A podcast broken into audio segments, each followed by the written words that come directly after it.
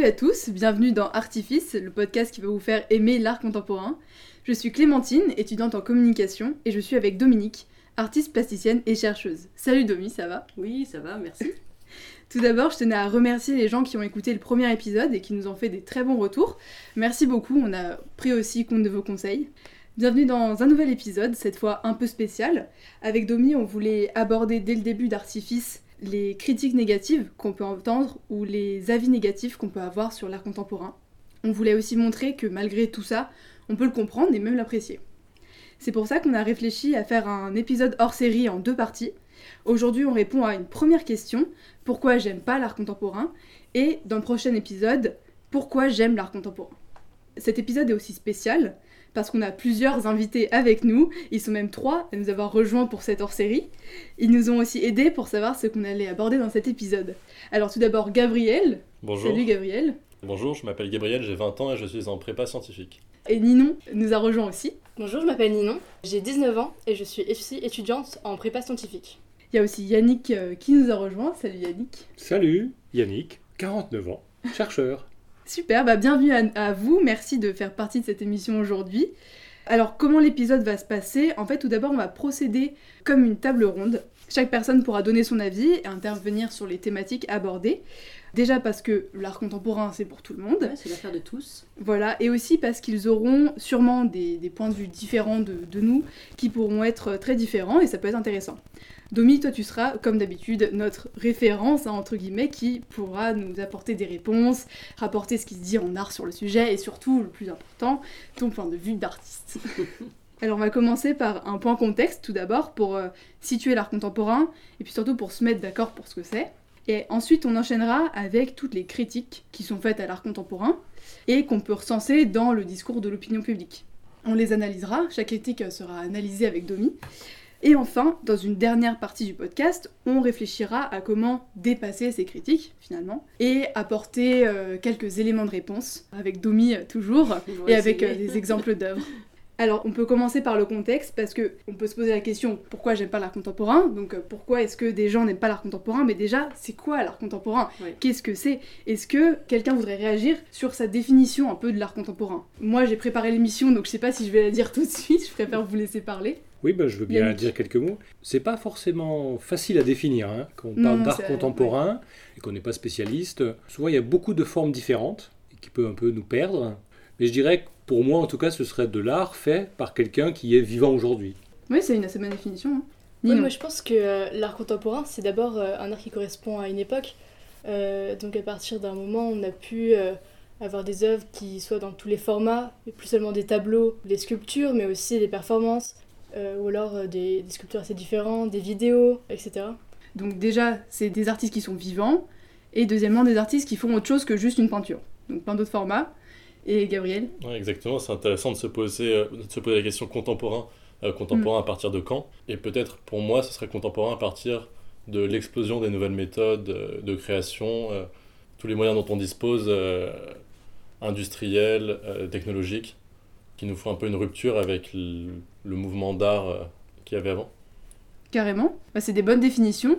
Moi, j'aurais dit ça, moi j'aurais situé aussi avec, euh, avec l'époque. Toi, qu'est-ce que tu répondrais, euh, Domi, précisément euh, Donc euh, vous avez tout juste. hein. Enfin, moi, j'ai pas, pardon, j'ai pas une définition particulière de l'art contemporain parce que l'art, ça se définit pas euh, justement. C'est un petit peu une des caractéristiques de l'art, c'est que c'est très vague. Donc on peut effectivement faire des classements et le classement de l'art contemporain correspond effectivement, on pourrait dire à une période, mais je vais affiner un petit peu. C'est-à-dire que il y aurait trois euh, euh, paradigmes, on va dire, qui correspondent à des, méthodologies ou euh, des manières de définir l'art ou des manières de produire l'art qui sont différentes. Et elles se situent effectivement à différentes époques dans notre histoire.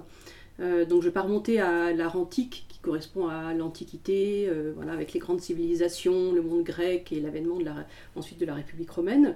Et on arrive ensuite, après l'art antique, à l'art classique, c'est-à-dire euh, l'art d'autrefois, les tableaux, c'est de ça dont on parle en général quand on parle de l'art académique. Alors ce qu'il faut savoir quand même, ce qui est intéressant, c'est que la notion d'artiste, en fait, et donc quand on parle d'art, on parle d'artiste, bah, c'est en fait une invention du XIIIe siècle. Avant, il n'y avait pas d'artiste. C'est vrai, on en a parlé dans l'émission précédente d'ailleurs. Oui. Qu'avant, il n'y avait pas d'artistes. Alors, ça c'est voilà, c'est une invention du XIIIe siècle qui s'est plutôt affirmée au moment de la Renaissance. Et euh, les artistes n'auraient pas pu devenir des artistes s'ils n'avaient pas eu euh, des commandes. Et donc l'opportunité d'un marché de niche qui était très spécifique et surtout très bien rémunéré, qui valorisait finalement à la fois l'artisan, puisque avant qu'il y ait des artistes, c'était des artisans, et puis le commanditaire. Et puis donc il y a une connivence hein, qui s'est établie entre, entre l'artiste et le pouvoir, et le pouvoir s'est servi de ces artistes pour asseoir son autorité en investissant dans des commandes d'œuvres qui étaient exceptionnelles et surtout, ce qui est assez intéressant aussi, si on veut parler de l'art contemporain, c'est que c'était destiné à impressionner. Donc euh, il y a des notions qu'on va retrouver bien sûr dans l'art contemporain. La valeur de l'art et euh, l'utiliser pour impressionner. Les arts sont aussi à cette époque-là un moyen de se distinguer et les artistes en ont profité pour se forger un statut social particulier à la Renaissance, les artistes eh bien, ont mis en place un, discours pour pouvoir légitimer un peu leur statut particulier, se différencier euh, des artisans. Et donc c'est à partir de là que c'est vraiment devenu des artistes en fait à part entière. Voilà, et alors ce qui est aussi intéressant par rapport à l'art contemporain, euh, notamment le plus récent, notamment l'art et sciences, c'est que euh, ils ont pour ça souligné leur lien avec les sciences, grâce à leur maîtrise de l'anatomie, la perspective, leur connaissance de la mythologie, et ils se sont aussi euh, liés avec les poètes. Donc on voit qu'il y a à la fois le lien avec le sensible, donc les poètes, la poésie, et puis aussi euh, la technologie et euh, les sciences. Alors ensuite, donc ça c'est l'art classique. C'est l'art qu'on voit à l'école surtout. Hein. Voilà. C'est ça. Quand on est dans les petites classes, les, grands musées, etc. Mhm. Ensuite, il y a l'art moderne. Alors l'art moderne, on peut le situer, c'est beaucoup plus court finalement comme période, c'est 1845 à la fin de la Deuxième Guerre mondiale, et en fait, ça correspond pas tellement à une époque, mais à un moment où l'art a changé de statut. Et ça s'est passé euh, au moment où les peintres impressionnistes ont cessé de vouloir faire des œuvres belles pour pouvoir faire des œuvres qui expriment leurs sentiments. Hmm. Les peintres impressionnistes, c'était les peintres qui, sortaient pour peindre, c'est ça? Exactement. Qui peignaient la nature. Voilà, ils allaient sur le motif, peindre la nature, grâce d'ailleurs à une, une mise au point technologique qui était euh, le tube de peinture euh, qui leur ah. permettait de sortir de l'atelier. Mm. Grande évolution technologique. Voilà, exactement. Euh, mais alors ce qui est intéressant, c'est que quand ils ont commencé à faire des œuvres impressionnistes, d'ailleurs qui ne s'appelaient pas impressionnistes au début, il y a eu des critiques qui ressemblent beaucoup aux critiques qu'on peut entendre dans l'art contemporain actuel. Notamment, j'en ai noté quelques-unes au tout début, quand Claude Monet a exposé un des premiers tableaux qui s'appelait Impression au soleil levant, qui a d'ailleurs donné le nom de le nom impressionniste. impressionniste. Euh, on a beaucoup critiqué ce tableau en trouvant qu'il était vraiment nul. Euh, la peinture, euh, citation, est traitée par la main enfantine d'un écolier qui étale pour la première fois des couleurs sur une surface quelconque. Ressemble quand même beaucoup à ce qu'on entend sur l'art contemporain actuel, ou bien que c'est une œuvre qui ressemble à un papier peint à l'état embryonnaire. Donc voilà, ce qui est intéressant, c'est que quand on change de paradigme, on change d'attente, euh, les lois et les règles ne sont plus les mêmes, et donc les personnes qui ont une certaine attente par rapport à ce que doit être l'art, euh, eh bien jugent ce qui est nouveau comme ben, catastrophique, nul, non intéressant, euh, bon, j'en passe et des meilleurs. Donc après cet art moderne, eh bien il y a eu l'avènement de ce qu'on appelle donc l'art contemporain, et qui se situe euh, à peu près au moment du pop art. Vous voyez à peu près le pop art, c'est Andy Warhol. Jusqu'à l'époque contemporaine. Alors quand je dis à peu près, c'est-à-dire qu'après il y a des définitions qui sont divergentes, mais enfin ça permet de bien se situer les choses. Euh, Andy Warhol, c'est euh, l'art contemporain. Même s'il y a déjà eu Marcel Duchamp avant, qui a fait des ready-made et qui correspond plus à l'art contemporain actuel que bien sûr à l'art moderne. Voilà, Marcel Duchamp qu'on a aussi abordé dans l'émission précédente, qui était, euh, qui, faisait par exemple l'œuvre L'urinoir. Euh. Et pour reprendre un petit peu euh, ce que disait Ninon, effectivement, il y a eu trois moments emblématiques qui sont devenus des symboles de cet art contemporain. C'est le ready-made, donc au début, tout début avec Marcel Duchamp, qui était en 1913 quand même, qui était vraiment précurseur. Il y a eu l'art conceptuel, qui donne quant à lui la primeur sur l'idée, c'est-à-dire qu'est-ce qu'on va inventer comme idée, qu'est-ce qu'on va dire, euh, qu'est-ce qu'on va donner à ressentir aux gens et qui a la primauté sur l'œuvre elle-même, la production qu'on va donner à voir?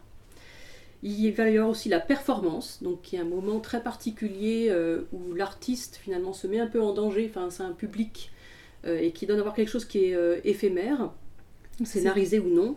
C'est une sorte de, une sorte de spectacle, la une- performance. voilà, tout à fait, mais euh, qui n'est pas répété à l'avance, donc c'est pas du théâtre, et c'est toujours dans le temps présent. C'est-à-dire dans le théâtre, euh, euh, on, on donne un temps euh, qui, qui, qui peut être euh, imaginaire, alors que dans la performance, c'est le temps présent. Et puis la- l'artiste se met en danger. Voilà, c'est lui-même ou des intervenants, et il peut faire intervenir le public aussi dans la performance. Et puis il y a aussi euh, l'installation qui se caractérise par le fait que elle n'est pas comme un tableau, il n'y a pas de socle, ni comme une sculpture, hein. pas de socle, euh, mais elle est en trois dimensions quand même, et elle peut faire intervenir beaucoup de types d'objets différents. Ok, bah là c'était une, une très bonne définition, je crois. hein. Je crois qu'on a tout assez compris. Après avoir vu un peu toutes les manières de concevoir l'art, notamment à travers les époques, hein, comme tu l'as précisé, je pense qu'on va pouvoir s'atteler aux critiques. Parce que du Mhm. coup là, on, on a pu voir un peu tout. Déjà, tu as abordé les critiques avec l'impressionnisme, euh, donc euh, il y a vraiment euh, à chaque fois, à- avec un nouveau courant artistique, des critiques qui se créent. Oui. Et donc là, il y a quand C'est même normal, je pense C'est c'est que c'est légitime, c'est tout à fait légitime d'avoir des critiques. Tout à fait. Donc là, on va aborder maintenant quelles sont les principales critiques que les gens font à l'art contemporain, mais aussi que nous, en tant que personne, on peut faire parfois, qu'est-ce qu'on ne comprend pas dans l'art contemporain qui fait qu'on le critique, qu'est-ce que c'est tout, tout ce qui ressort de tout ça, est-ce que vous avez un peu recensé, euh, vous, des, des critiques euh, que vous avez entendues? Oui, il y a une critique qui revient, euh, qui revient régulièrement, un petit peu un cliché de l'art contemporain qu'on retrouve dans quelques sketchs euh, parfois. C'est de, de se retrouver dans un musée, par exemple, face à un objet euh, comme un extincteur et de prendre ça comme une œuvre d'art. Et donc, c'est la question de qu'est-ce qui fait que. ça, ça- ça, tu parles d'un sketch euh, assez connu, non? Alors, c'est un sketch des inconnus qui prend, qui Voilà. prend pas l'extincteur, mais qui prend d'autres. euh, D'accord, ok. d'autres objets et qui est, ben, si je vois un truc tout simple ou euh, une banane scotchée à un mur comme on a eu récemment, en quoi ça va être de l'art? Et là, euh, c'est, on se pose un petit peu la question qu'est-ce qui va euh, faire que c'est une œuvre d'art plutôt que un objet, euh, un objet quelconque dans un, dans un espace quelconque, quoi. Voilà. Bah là complètement, en fait c'est le premier type de critique qu'on peut faire à l'art contemporain, euh, c'est le j'aurais pu le faire aussi, donc la simplicité. Vu que c'est un premier type de critique, est-ce que tu pourrais nous analyser ces- cette Oui. critique? Pourquoi on accuse toujours cette simplicité? Alors, j'aimerais juste pour ça, du coup, me positionner avec l'aide d'une lecture que j'ai faite d'un livre de Nathalie Heinrich, qui est une sociologue, sur les rejets de l'art contemporain.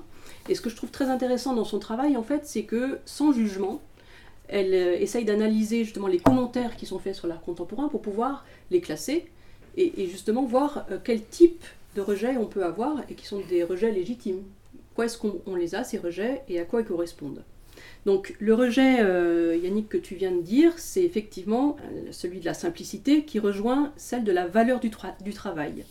C'est-à-dire qu'il doit y avoir un lien entre euh, le mérite et la récompense. On voit le travail que nécessite un tableau classique, euh, quelqu'un qui a un savoir-faire, qui a même euh, vraiment beaucoup d'imagination, une technique incroyable, qui se différencie des autres, qui est unique. Et c'est pas du tout évident quand on voit un monochrome, effectivement. Donc, dans l'art contemporain, le travail ne s'exprime pas par des formes visibles habituelles, comme ben, dans les tableaux classiques. Et d'ailleurs, il y a une petite anecdote, c'est que quand elle a fait ses études, Nathalie Anish a recueilli beaucoup d'informations à partir des personnes des musées, et on lui a dit, euh, notamment les responsables de musées d'art contemporain, qu'il y avait beaucoup euh, plus d'actes de vandalisme euh, sur les monochromes que sur les autres types d'œuvres. Donc, qui signifiait bien en fait que les monochromes, c'est quelque chose qui vraiment a posé problème. A carrément du vandalisme en plus. On sur... Ah oui, euh, oui, oui. Puis alors on le voit bien, hein, sur un monochrome, vous faites un petit truc de stylo bille, euh, ça se voit. C'est sûr. Ouais. Est-ce qu'il y avait une autre critique euh, que, que vous vouliez soulever, euh, auquel vous avez pensé? Euh, ben, ça rejoint un peu euh, la vie d'Yannick sur la difficulté à saisir euh, l'art contemporain, mais justement, parfois, on a l'impression que c'est bizarre, absurde, et on, on se demande si on arrive à comprendre le sens.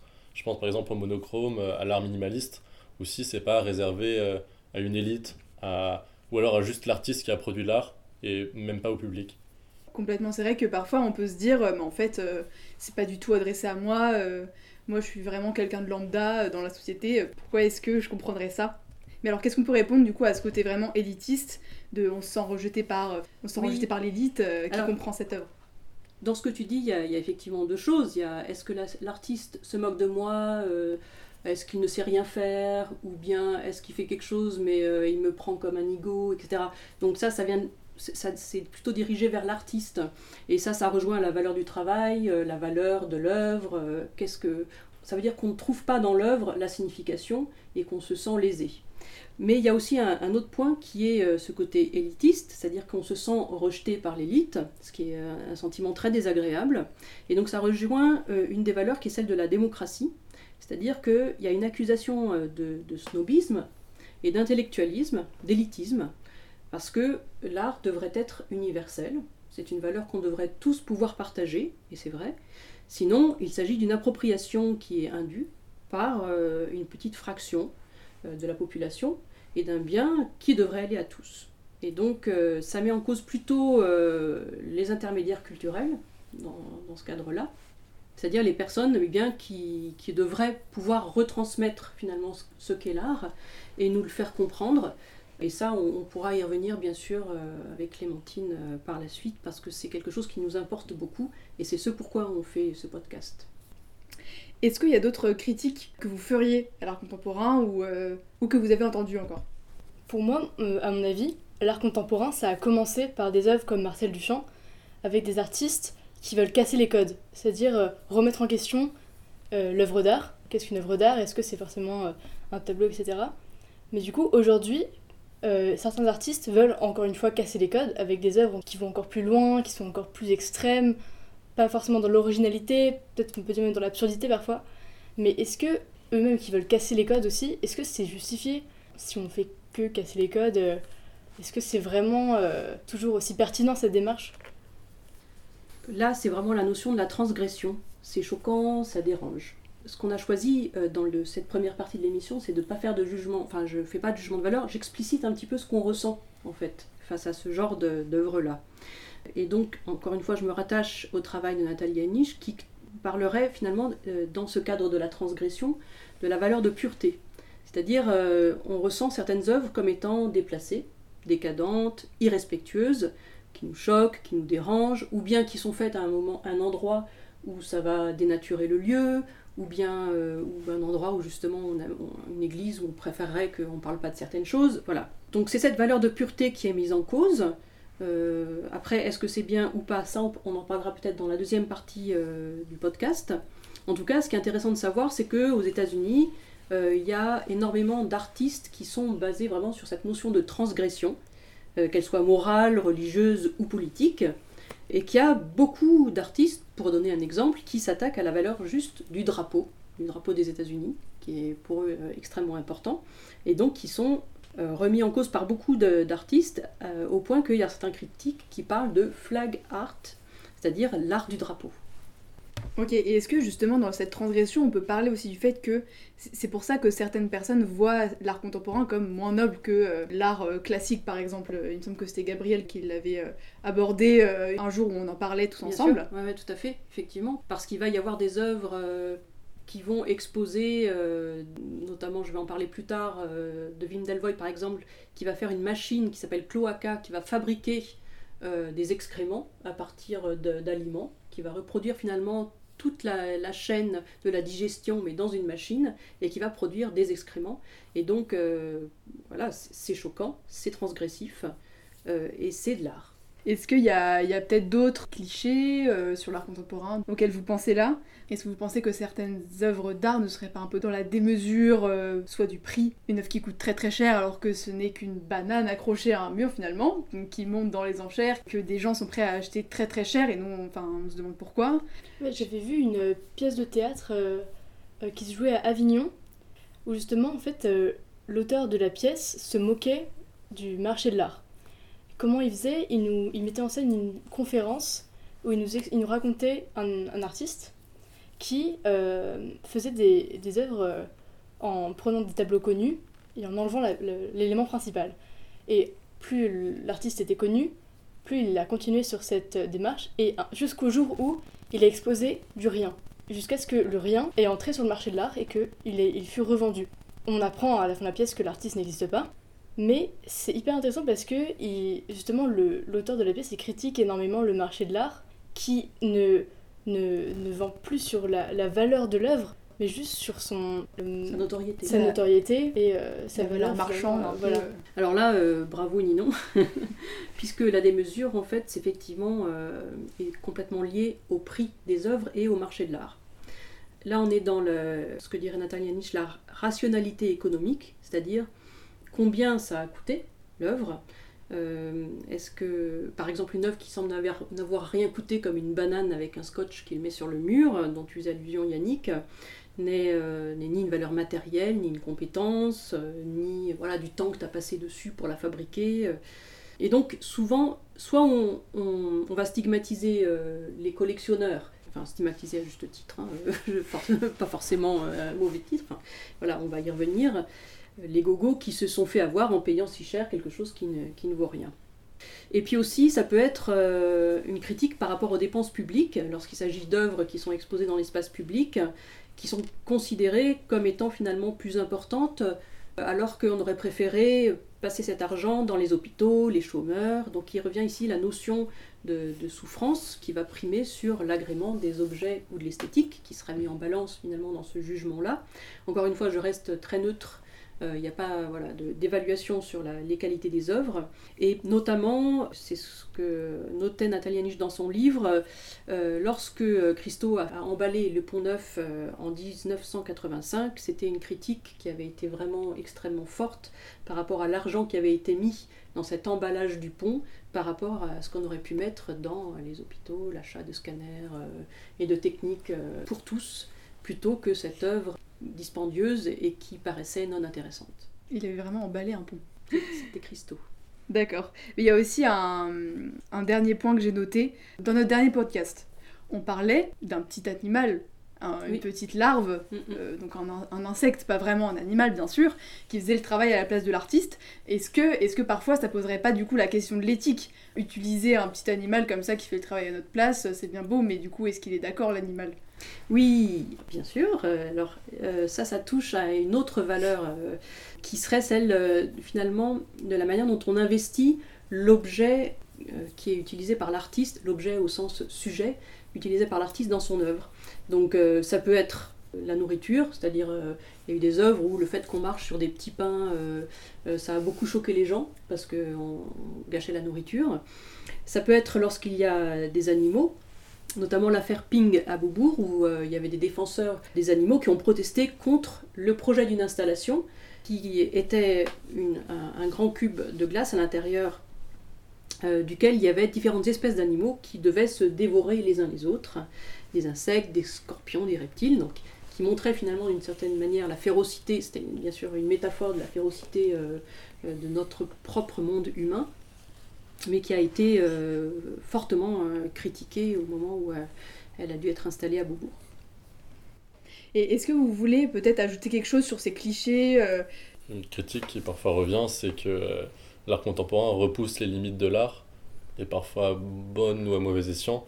Je pense par exemple euh, à l'introduction de la technologie, l'intelligence artificielle, de la robotique dans le milieu de l'art, qui va peut produire des œuvres d'art en quantité considérable, qui euh, paradoxalement tue l'originalité quand on euh, n'utilise plus l'homme mais une intelligence artificielle pour produire, et qui pose cette sorte de paradoxe dans l'art contemporain lui-même. Alors, ce qu'il faut savoir, c'est que depuis euh, tout début de l'art contemporain, il y a énormément d'artistes qui, effectivement, ont posé la question de qu'est-ce qu'est l'art, qui est l'auteur euh, d'une œuvre d'art. Il y a énormément d'œuvres, notamment dans une exposition qui a, qui a été présentée euh, l'année dernière, qui s'appelle Artistes et robots, où on voit tous les artistes qui ont fait fabriquer leur œuvre par une entité d'abord mécanique et ensuite robotique et ensuite par intelligence artificielle. Et donc ils, questionnent eux-mêmes continuellement ce qu'est l'art, tout en faisant progressivement évoluer l'art en fonction de la technologie de notre époque, et qui nous permet de nous redéfinir nous-mêmes par rapport à justement euh, la manière dont on appréhende la technologie et la technique. Ça permet de se poser euh, des questions sur nous-mêmes et notre rapport à la technique. Peut-être qu'on peut réfléchir à- avant euh, de, parler des œuvres euh, qui vont permettre euh, de renverser un petit peu la, machine. Pourquoi finalement est-ce qu'on a autant de clichés? Pourquoi est-ce que ça nous choque autant, euh, l'art contemporain? Alors déjà, parce que notre conception euh, de l'art maintenant enfin disons, notre conception de nous, de l'art, correspond pas forcément à ce que euh, les artistes et les personnes qui évoluent dans le monde de l'art contemporain définissent eux-mêmes leur propre milieu, en fait, d'une certaine manière. Parce que l'art contemporain correspond à des codes implicites, qui sont ceux euh, du monde de l'art, mais que les personnes extérieures ne connaissent pas nécessairement. Donc en fait, pour le dire autrement, si on ne possède pas les clés, eh ben, on risque de rester à la porte, tout simplement dans le modèle, euh, le, problème principal dans la manière dont on appréhende les œuvres euh, contemporaines, c'est que les codes qui les définissent ne sont pas les mêmes que les codes qui permettaient de définir euh, l'art classique ou bien l'art moderne. C'est pour ça que Natalia parle d'un paradigme, c'est-à-dire justement une manière de penser et, des codes qui correspondent à une époque et à un sujet particulier.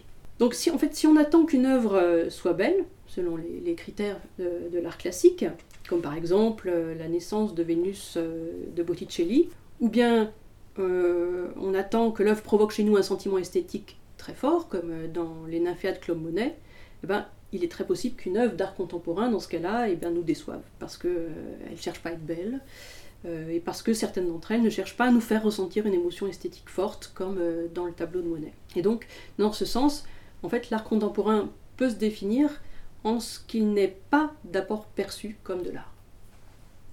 Vous pourrez tous retrouver euh, ces, ces références dont on parle, dont la sociologue dont tu parles. Sur notre page Instagram, il y aura vraiment tout, tout qui sera référencé pour Ouais. retrouver les ouvrages. On peut passer du coup au troisième point sur comment dépasser toutes ces critiques en passant un peu en revue euh, chaque euh, type de critique qu'on a abordé et en essayant de les dépasser en discutant à partir d'œuvres que tu vas nous présenter, euh, Domi. Comme premier point, on peut répondre à cette critique de la simplicité, Mhm. au fait que l'artiste euh, finalement fait des œuvres trop simples ou fait même plus les œuvres lui-même. Comment on peut dépasser ça? Qu'est-ce que ça veut dire euh, Et comment on peut aimer ces œuvres d'art? Ben là, j'ai envie de donner, de raconter une œuvre, un petit peu comme dans la logique de notre podcast. Euh, raconter une œuvre de Buren. Alors en fait, ce qui est amusant, c'est que euh, je la connais parce que je me souviens de l'avoir entendue raconter, celle-ci. il s'agit en fait d'une exposition qui avait lieu à Beaubourg. Et dans cette exposition, il y avait plusieurs artistes qui étaient exposés. Et euh, chacun avait un espace euh, particulier qui était euh, limité par des cimaises. Et donc quand on arrivait C'est dans quoi l'es- des cimaises, juste? Les petits murs Qui en- délimitent en l'exposition. bois, voilà, qui délimitent en fait les espaces pour chaque personne, en fait, comme dans tous les salons. Et quand on arrivait au niveau de l'espace réservé à Buren, il y avait juste un escabeau. Donc euh, bah, le public qui arrivait pouvait trouver ça franchement nul, pas intéressant. euh. Sauf que les personnes qui avaient l'idée de monter sur l'escabeau pouvaient un montant découvrir que euh, suffisamment haut il voyait au-dessus des cimaises. Et donc, sur les, les surfaces du haut des cimaises, il y avait les lignes noires et blanches qui sont caractéristiques de Buren. Puisque Buren a toujours, vous vous souvenez des colonnes de Buren, euh, euh, travaillé à partir justement euh, de ces lignes très caractéristiques de son travail. Et donc, je trouve cette œuvre particulièrement intéressante en fait, parce que finalement, pour pouvoir voir l'œuvre, eh il fallait avoir la curiosité suffisante pour, euh, se dire, ben, moi j'ai envie de monter sur l'escabeau. Mais en même temps, il fallait oser le faire. C'est-à-dire qu'il fallait aussi se dire qu'on pouvait parfois transgresser un petit peu les codes et, que, euh, voilà, l'institution. Enfin, quand on est dans un musée, on est vraiment sous le poids de l'institution et on n'ose pas trop faire les choses. En plus, c'est de l'art contemporain, là là. Et donc, ceux qui osaient, osaient le faire pouvaient euh, finalement découvrir l'œuvre de Buren. Et alors là, c'était magique. Parce que tout d'un coup, euh, ils voyaient quelque chose qui leur était réservé de manière particulière. Et, et Buren, dans cette œuvre, c'est magnifique, il, il s'est approprié l'espace entier euh, de la salle d'exposition.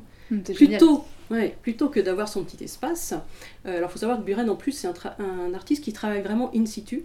Il conçoit toutes ses œuvres en fonction du lieu où il les expose. Donc il réfléchit pour chaque œuvre que- comment elle va être en sachant où elle sera exposée. Et donc là, c'était juste magnifique. Et c'est magnifique, alors que c'est très simple, ça aurait pu être, euh, les petites rayures pourraient être fabriquées par un enfant ou par n'importe qui de nous, euh, mais c'est la démarche qui, qui est forte en fait dans cette œuvre-là. La première chose que j'aimerais dire, c'est que en fait, je trouve ça fou parce que tu l'as même pas vue cette œuvre, c'est ça? Non, je l'ai pas vue. Tu l'as même pas vue et tu la racontes vraiment Oui. comme si tu l'avais vue. Elle est dans le récit, tout à fait. C'est ça, c'est vraiment dans le récit. Et c'est vrai que moi, tu me l'avais déjà raconté et je me suis toujours demandé, mais est-ce que j'aurais osé Oui. Est-ce que j'aurais osé monter sur l'escabeau? Je sais Oui. pas si vous, vous auriez osé, hein, mais euh, C'est pas évident. C'est pas c'est évident. pas évident de savoir. hein. Et en même temps, euh, de se dire que c'est possible, ça, ça pourrait donner l'envie de le faire si on, on était confronté à une autre œuvre. La valeur de l'expérience, elle est forte ici aussi. Ce qui est beau, c'est que le message derrière, c'est peut-être euh, du moment qu'on se donne les moyens, on peut arriver à voir un sens. Ouais. Et donc ça rejoint euh, la question qu'on se posait avant sur le fait que parfois on a du mal à saisir Ouais. euh, l'art contemporain. C'est peut-être parce qu'on regarde pas assez loin ou que justement on, on monte pas assez sur l'escabeau ou qu'on Ouais. n'ose pas monter. Les moyens pour euh, saisir l'œuvre? Et je pense que du coup, on ressent vraiment une forte émotion esthétique dans ces cas-là. Quand on monte et qu'on voit ça, je pense qu'on ressent quelque chose de très fort. Et alors, c'est pas la même émotion esthétique que du beau, mais c'est une émotion esthétique qui est liée à l'expérience en fait. Une découverte un peu. humaine, Une découverte, ouais, qui est typique de l'homme, quoi, en fait. Très intéressant cette œuvre. Tu voulais parler d'une deuxième pour euh, la, ex- exposer la simplicité. Oui, alors c'était parce qu'en fait, euh, elle est souvent citée comme étant euh, représentative de, de la nullité vraiment de l'art contemporain. C'est, on, on cite une exposition dans une galerie qui a été faite par Yves Klein. Donc ça, ça remonte à il y a plus longtemps, en 1958. Effectivement, ça, ça s'appelle maintenant Le Vide. C'était pas tout à fait le titre en fait de cette exposition à cette époque-là, peu plus compliqué. Mais bref, l'exposition, quand on allait dans la galerie, on voyait qu'il n'y avait rien. Voilà, c'était le vide. Et euh, on nous dit, bah, c'était vraiment nul. Or, c'est pas exactement ça. C'est pas comme ça que ça s'est passé. C'est-à-dire que Yves Klein euh, a beaucoup travaillé sur la notion du vide, mais aussi sur euh, justement euh, la couleur du, du- du bleu, qui était pour lui très important. Il a même euh, déposé un, un brevet sur euh, le- un bleu très particulier qu'il a inventé Qui s'appelle le bleu clin. le bleu clin. Donc quand on arrivait, on voyait d'abord du bleu qui peignait en fait la surface de la galerie de l'extérieur. Ensuite, on rentrait par un petit couloir euh, où là il y avait un petit cocktail qui était offert, il y avait des grands tissus bleus qui étaient tendus, et on rentrait à l'intérieur de la galerie où tout était peint en blanc, même euh, les vitres en fait euh, de la galerie. Et ensuite, ben, donc on trouvait que c'était quand même un peu étrange, on rentrait chez soi. Sauf que quand on avait bu du cocktail, on se rendait compte qu'on pissait bleu, parce qu'il y avait du bleu de méthylène à l'intérieur des boissons du cocktail. Et donc, euh, lui qui voulait justement travailler sur euh, le climat pictural de la sensibilité du bleu immatérialisé, eh ben, je crois qu'on peut dire qu'il y avait quand même quelque chose qui se passait avec ce travail-là, qui était tout un contexte et qui n'était pas juste une galerie vide. Voilà. Or, on a beaucoup parlé de cette galerie vide de manière très critique, en oubliant de parler de tout le reste qu'il y avait autour. Ce que je trouve assez rigolo, c'est que Ninon, tu nous as parlé tout à l'heure d'une pièce qui faisait référence d'une œuvre qui était du vide aussi, qui était du. Enfin, tu nous as dit du rien, mais là, en, en l'occurrence, Oui. c'était du vide parce que c'était une Oui. pièce vide, et puis en fait, finalement, il y a eu quelque chose autour. Une vraie expérience, hein, pour le coup, là, Oui. de, de- du visiteur, qui, pour le coup, je pense qu'il rentre chez lui après, il vit une vraie expérience assez marrante quand même. Et en même temps, pour revenir à, à l'œuvre que tu citais, Ninon, que je trouve intéressante, L'affaire du Sarthe ça s'appelle. euh, l'affaire du Sarthe. Un rien, mais qui arrive euh, à l'extrémité de, de choses qui sont petit à petit amenuisées, euh, c'est intéressant aussi, parce que c'est pas un lien tout seul. C'est, encore une fois, c'est le contexte ici qui est important. Je trouve ça hyper euh, dérangeant d'un côté, parce que déjà les personnes invitées n'étaient pas au courant de ce bleu de méthylène présent dans le cocktail, mais ce que je trouve fort là, c'est que l'art contemporain, il n'a pas cette distance comme chaque œuvre d'art avec la personne qui la regarde. Là, cette fois, il a carrément touché son corps. Oui. Du coup, je trouve que là, il y a un rapport hyper différent avec euh, celui qui regarde. euh. Oui, on est touché euh, corporellement, c'est Mhm. vrai, c'est vrai. aussi après répondre à la critique pour la transgression qu'on avait un peu développée tout à l'heure. Bah, je te laisse un peu nous raconter pour qu'on comprenne bien euh, la transgression de l'art contemporain. Oui, alors là, je reste sur une, une transgression, euh, sur- disons, sur l'éthique scientifique. Pour vous pouvoir parler de l'éthique, euh, notamment l'éthique scientifique, c'est-à-dire est-ce que des biologistes qui travaillent dans un laboratoire sur la biologie synthétique et qui vont bidouiller la vie, euh, qui vont commencer à faire des choses problématiques, euh, dont on n'est pas au courant, nous, le, voilà, les personnes, le commun des mortels, de, de ce qui se passe dans ces labos, Finalement, si un artiste va être transgressif en produisant un lapin fluorescent, par exemple, c'est-à-dire en faisant un lapin transgénique et en mettant dans ses gènes un morceau d'un gène euh, de méduse, qui est euh, des petites méduses fluorescentes, donc il fait un lapin euh, qui est modifié, il l'appelle le lapin PVF, parce que c'est le gène de la fluorescence, eh bien, il va produire un être vivant qui va être fluorescent et qui va être extrêmement choquant. Mais il a besoin d'être choquant finalement pour nous dire que ce qui se passe dans les labos risque d'être problématique. C'est parce que euh, éthiquement il risque d'avoir des problèmes dans les labos qu'il faut finalement peut-être que son œuvre aussi soit euh, euh, problématique. C'est parce qu'elle sera problématique qu'elle va permettre de faire parler qu'elle va dire ce qui est problématique dans les laboratoires. Peut-être que les gens pensent que quand une œuvre dérange et qu'elle n'est pas spécialement esthétique et belle, bah, tout de suite c'est c'est pas forcément de l'art, quoi. C'est tout de suite moins noble que d'autres arts si jamais ça oui, transgresse trop, si c'est trop dérangeant par rapport à des, lapins modifiés, quand même. Euh. Voilà, c'est probablement en fait parce que l'artiste euh, touche du doigt euh, quelque chose pour nous amener à penser plutôt que pour juste ressentir quelque chose qui est beau. Il veut nous déranger, et c'est en ça finalement que le paradigme de l'art contemporain est différent des paradigmes précédents, où on attendait que l'art nous satisfasse, et eh bien ici, euh, l'art contemporain n'est pas là pour nous satisfaire, mais pour nous faire bouger, c'est-à-dire pour nous amener à penser, pour euh, bouger notre pensée, la, déstabiliser, etc. Mais après, peut-être à, bon escient, peut-être quelquefois pas forcément, voilà, de façon un peu gratuite, hein, je ne sais pas. Mais en tout cas, et puis parce qu'aussi, euh, ce qui est intéressant de dire, c'est que c'est pas une seule œuvre en fait qui, compte, c'est l'ensemble des œuvres. Et quelquefois, nous, euh, on va être sensible à une œuvre et pas à une autre. Et ce qui est intéressant, c'est qu'il y a plusieurs œuvres et que de cette manière-là, on va toucher différemment les différentes personnes. Je voudrais quand même dire que dans Vide de Klein, il me semble qu'il y a un côté transgressif. Nino l'a un peu souligné parce que la personne qui vient voir l'œuvre ou découvrir l'œuvre ne s'attend pas à ce que dans son propre corps, il se passe quelque chose. Oui, c'est ce qu'a dit Nino. Oui, et ça c'est quand même intéressant parce que il y a le côté simplicité qu'on soulignait, mais il y a aussi le côté un peu transgressif. Oui, oui, c'est que il donne à voir l'œuvre d'une manière qui est pas forcément, euh, voilà, qui est perturbante pour euh, le spectateur. Oui, tout à fait. C'est-à-dire qu'il y a c'est quand même dans l'urine que ça se passe, c'est ça que tu veux dire. Et, y a oui, et ça rentre dans le corps. Et ça rentre dans le corps, c'est invasif. Voilà. Hmm. Le côté invasif, c'est pas ce qu'on attend classiquement pour euh, une œuvre qu'on va voir. Et c'est assez rare quand même dans les, dans les œuvres, même dans les œuvres d'art contemporain, que le public soit touché finalement à ce point-là. Il y a aussi un autre point du coup qu'on a abordé tout à l'heure à la fin de notre brainstorming sur les, les critiques, euh, c'était la démesure. Alors effectivement, euh, quand on regarde les médias, euh, on voit ce qui est très grand, en général. Donc c'est le gigantisme, qui est peut-être aussi devenu une forme d'art à part entière, à lui tout seul, euh, qui est euh, finalement une façon comme une autre de pouvoir se distinguer et de, justifier aussi des, prix qui, pour certains d'entre eux, sont, sont, extrêmement élevés, et puis qui permettent de faire le buzz aussi dans les médias. Parce que il y a une partie de l'art contemporain qui est ça aussi, c'est de faire du fric on est d'accord. Mais euh, attention, ce qu'il faut dire et qui est très important, c'est que ça correspond à que très très peu d'artistes. C'est vraiment une poignée d'artistes qui sont ces artistes qui vont euh, vendre leurs œuvres extrêmement chères.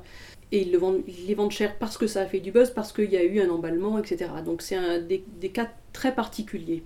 Ce qui ne correspond pas du tout à l'ensemble de l'art contemporain. Mais on peut penser que c'est l'ensemble, si jamais on ne met la lumière que sur eux. Voilà, si les médias ne mettent la lumière que sur eux. Voilà, et puis aussi c'est ce qu'on attend d'eux, c'est-à-dire de, faire ce buzz, et puis il y a un effet d'entraînement, parce que comme on donne de l'argent, il faut aussi du coup que les artistes fassent de plus en plus gros pour justifier euh, cet argent-là. Et d'ailleurs, il y a maintenant des, dans les, certains festivals euh, des espaces qui sont euh, réservés à ces œuvres monumentales. D'ailleurs, la série des Monumenta du Grand Palais à Paris, ou la Turbine Hall de la Tate Moderne à Londres.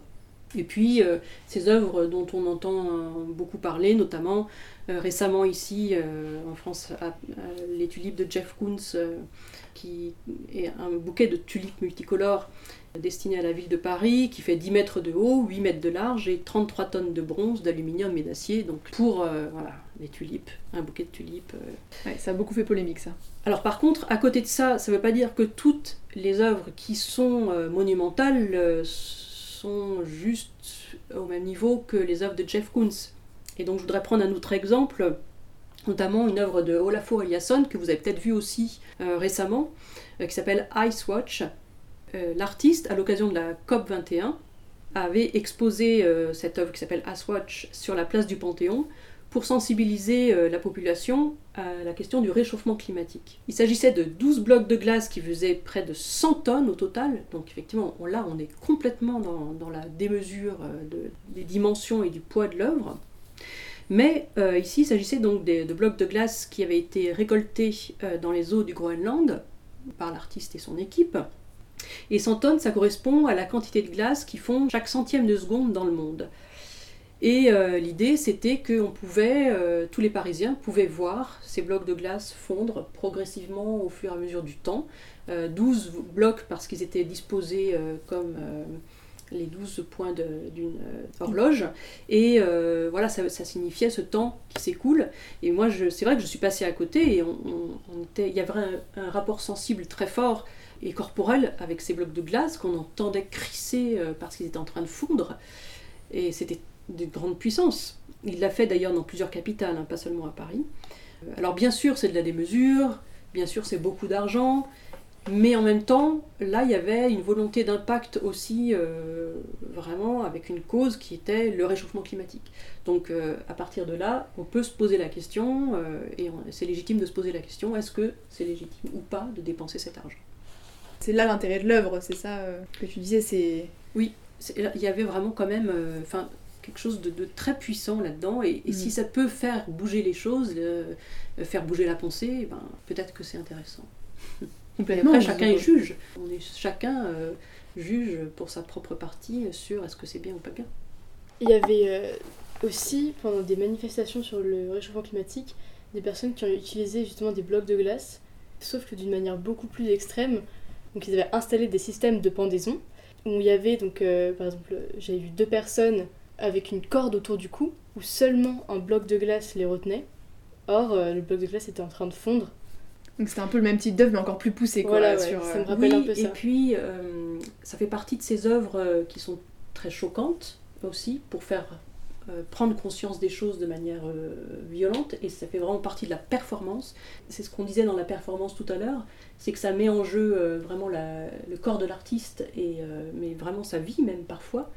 Donc euh, Anna Abramovic, par exemple, a, fait beaucoup de performances euh, justement où elle se mettait en danger physiquement, très fortement, et pour questionner ce qu'est la vie, hein, et quel, est notre rapport justement au corps et à la vie.